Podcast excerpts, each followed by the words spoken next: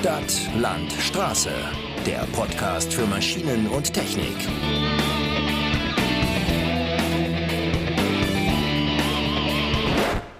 Herzlich willkommen zu einer neuen Ausgabe unseres Podcasts. Und das neue Jahr hat begonnen, doch die Ereignisse aus 2021 hängen uns immer noch nach. Am prominentesten war hierbei wohl das Containerschiff Ever Given, das im Suezkanal auf Grund lief und die Wasserstraße sechs Tage lang blockierte. Massive Verzögerungen im weltweiten Handel waren die Folge. Die Blockade wurde schnell zum Symbol für den Materialmangel, der der globalen Wirtschaft im vergangenen Jahr stark zusetzte und immer noch anhält. Doch wie sieht die Lage in den Unternehmen jetzt aus und welche Gründe und Lösungsszenarien gibt es für die anhaltende Situation? Um das herauszufinden, haben wir uns mit Vertretern aus Wirtschaft und Wissenschaft unterhalten und was die dazu zu sagen haben, das hört ihr jetzt. Wenn man Mike Litschke von der Ethesia SAS nach dem letzten Jahr fragt, dann bekommt man eine deutlich optimistischere Antwort als angenommen. Trotz der wirtschaftlichen Situation sei 2021 ein gutes Geschäftsjahr gewesen und bis zum Juni habe man ohne Unterbrechungen produzieren können. Seitdem ist die Lage allerdings angespannt. Es gibt halt massive Lieferengpässe bei Rohstoffen äh, über Teile bis zu fertigen Komponenten. Und was noch erschwerend dazu kommt, sind damit verbundene Preiserhöhungen. Auch ohne Ankündigung der Zulieferer im Vorfeld. Dann heißt es nur akzeptieren oder lassen. Das geht dann wirklich über höhere Gewalt. Und das natürlich auch unseren Händlern dann plausibel zu machen, ist schon nicht so einfach meine, wenn man jetzt äh, tagtäglich in der Presse schaut, äh, wir haben extrem stark gestiegene Transportkosten auf der Straße. Von Frankreich weiß ich allein im Transportwesen kann man ungefähr 40 Prozent nennen, was Transport jetzt teuer geworden ist. Dann äh, natürlich auch bei den Reedereien, Schiff und Container Früher hat so ein Container mal so um die 2000 Dollar gekostet. Heute hat er sich bei ungefähr 14.000 Dollar eingependelt. Das ist unnormal. Und dann kommt natürlich auch die Verfügbarkeit von Schiffen und Containern generell dazu nochmal erschwerend. Ne?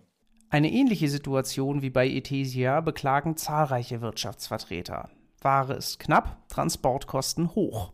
Doch welche Gründe hat die aktuelle Wirtschaftssituation eigentlich? Eine Erklärung hat Professor Andreas Freitag von der Uni Jena parat. Ich würde drei Faktoren identifizieren. Der erste ist natürlich die Pandemie. Nachdem im Jahr 2020 ja die Nachfrage deutlich zurückgedrängt wurde, wir hatten ja einen Angebots- und Nachfrageschock zusammen, ist ja dann im, im, Frühjahr diesen Jahres die Nachfrage wieder angezogen oder schon letzten Herbst, aber in diesem Frühjahr noch stärker. Und gleichzeitig ähm, waren die Unternehmen überhaupt nicht in der Lage, das alles gleichermaßen zu bedienen, was es an Nachfrage gab. Die Container stapelten sich in den Häfen, beziehungsweise die Schiffe liegen ja immer noch auf Rede vor vielen Häfen. Das heißt, wir haben also einen sehr starken Nachfrageüberhang, der sich ergeben hat als ein, ein Aufhol-Nachholeffekt. Natürlich nicht in allen Bereichen, manches kann man nicht nachholen, wissen wir, aber in anderen. Dann gab es natürlich noch dieses eine Problem in der Lieferkette, dass da der Suezkanal für mehrere Tage gesperrt war. Das darf man nicht unterschätzen. Das hat langfristige Auswirkungen. Ich bin jetzt kein Logistiker, aber man muss ja nur mal auf die, auf die Luftbilder sehen, die, man, die Luftaufnahmen, ähm, was da in, äh, vor den großen Häfen an Warteschlangen sich äh, gebildet hatte. Die gesteigerte Nachfrage wird außerdem durch die Staaten selbst verstärkt. Denn Europa und Amerika setzen schon lange auf eine Geldpolitik, die eine wachsende Geldmenge zur Folge hat, erklärt Freitag weiter. Dieses Geld trägt auch zur Nachfrage nach Vermögenswerten wie zum Beispiel Häusern bei, was wiederum die Nachfrage nach Materialien zum Bau oder Ausbau dieser steigert. Also die Geldpolitik kann man da nicht völlig ignorieren, wobei auch da der Effekt sehr schwer messbar ist. Und ein dritter Effekt der ist in der Tat politisch. Wir, wir sind ja dann auch noch in so einer kleinen geopolitischen Krise, in dem Sinne, dass die Handelsbeziehungen unter Druck geraten. Der Brexit ist eins, dann haben wir die chinesisch-US-amerikanischen Konfliktlinien, wir haben die Konflikte zwischen der Europäischen Union und Russland, aber auch zwischen der Europäischen Union und China, ja, die dann dazu führen könnten, dass die Handelsströme geringer werden. Äh, Australien hat sehr darunter gelitten, kritisch sich geäußert zu haben. Die Regierung hat sich kritisch geäußert zur Pandemie, zum Pandemie-Management der chinesischen Regierung und schon wurden Handelsströme gekappt. all das sorgt für Lieferengpässe hier oder da. Das ist sehr schwer nachzuvollziehen, ne, welche Maßnahme jetzt direkt für welchen Lieferengpass zuständig ist. Festzuhalten bleibt, wie so oft bei wirtschaftlichen Themen ist die Situation komplex. Stellt sich nur die Frage, wie Unternehmen mit einer solchen Situation umgehen und was diese am Ende für den Kunden bedeutet. Mike Litsch geschildert, dass die entsprechende Situation in seinem Betrieb zwar angespannt, aber immer noch harmonisch ist. Weil es allen anderen Lieferanten ja im Grunde auch nicht anders geht und die Händler das von wie gesagt, unseren Wettbewerbskollegen auch schon auf die eine oder andere Weise gehört haben.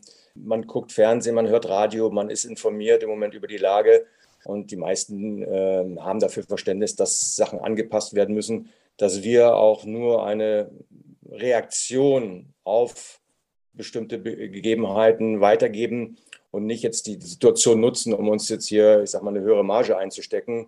Definitiv nein sollen wir versuchen, als kleines Unternehmen natürlich auf Augenhöhe mit unseren Partnern zusammenzuarbeiten. Und die größte Herausforderung wird wirklich sein, so gut es geht, zeitnah zu liefern. Um dieser Herausforderung gerecht zu werden, will das Unternehmen in Zukunft größere Maschinenlieferungen unter mehreren Abnehmern aufteilen, bis die Situation sich gebessert hat. Hierbei ist neben der Wirtschaft allerdings vor allem die Politik gefragt. Doch welche Möglichkeiten hat die Staatengemeinschaft, um die Warenknappheit zu beenden? Also der erste Schritt, den wir machen müssten, ist, wir müssten auf Protektionsmaßnahmen verzichten. Das Spiel ist so, dass äh, nach der Finanzkrise 2009 die Anzahl der äh, handelspolitischen Maßnahmen in die Höhe geschnellt ist und das betrifft vor allen Dingen Subventionen. Also Subventionen sind das eine, aber die, die, die Antwort darauf sind oft Zölle, und äh, davon ist abzuraten.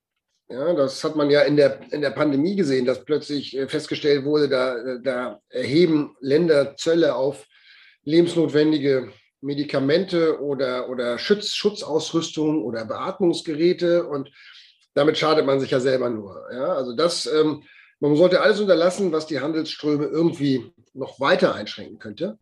Eine gleichzeitige Strategie der Wirtschaft sollte es sein, die Wertschöpfungsketten zu verkürzen und so zu diversifizieren, dass sie von den Krisen der Zukunft weniger beeinflusst werden. Das sei auch ein erklärtes Ziel für 2022, erklärt Mike Litschke. Dennoch bleibt er skeptisch, was das neue Jahr angeht. Äh, ganz ehrlich, äh, wir sind keine Pessimisten und Kopf in den Sand stecken gibt es bei uns sowieso nicht. Aber für 2022 rechne ich auf gar keinen Fall mit einer Verbesserung. Wir empfehlen deswegen auch unseren Händlern rechtzeitig und ausreichend Ware zu ordern, weil wir auch gar nicht garantieren können, ob wir dann alles liefern können und auch nicht in welchem zeitlichen Rahmen. Wir versuchen natürlich alles menschlich Mögliche zu machen und ich habe auch einen hohen Respekt vor unserem Einkauf, äh, was er leistet. Auch die Produktion, die teilweise täglich angepasst wird auf das, was halt an Material da ist. Mm, das ist eine ganz große Herausforderung. Aber für 22 äh, rechne ich auf keinen Fall mit einer starken Verbesserung. Vielleicht ab 23, dass es dann ein bisschen besser wird. Und diese Einschätzung wird von Andreas Freitag geteilt. Denn die Wirtschaftssituation ist stark an die Lage der Pandemie gekoppelt. Wir hatten ja sicherlich im September das Gefühl, das Gröbste ist überstanden. Und jetzt haben wir das Gefühl, das Schlimmste kommt erst noch.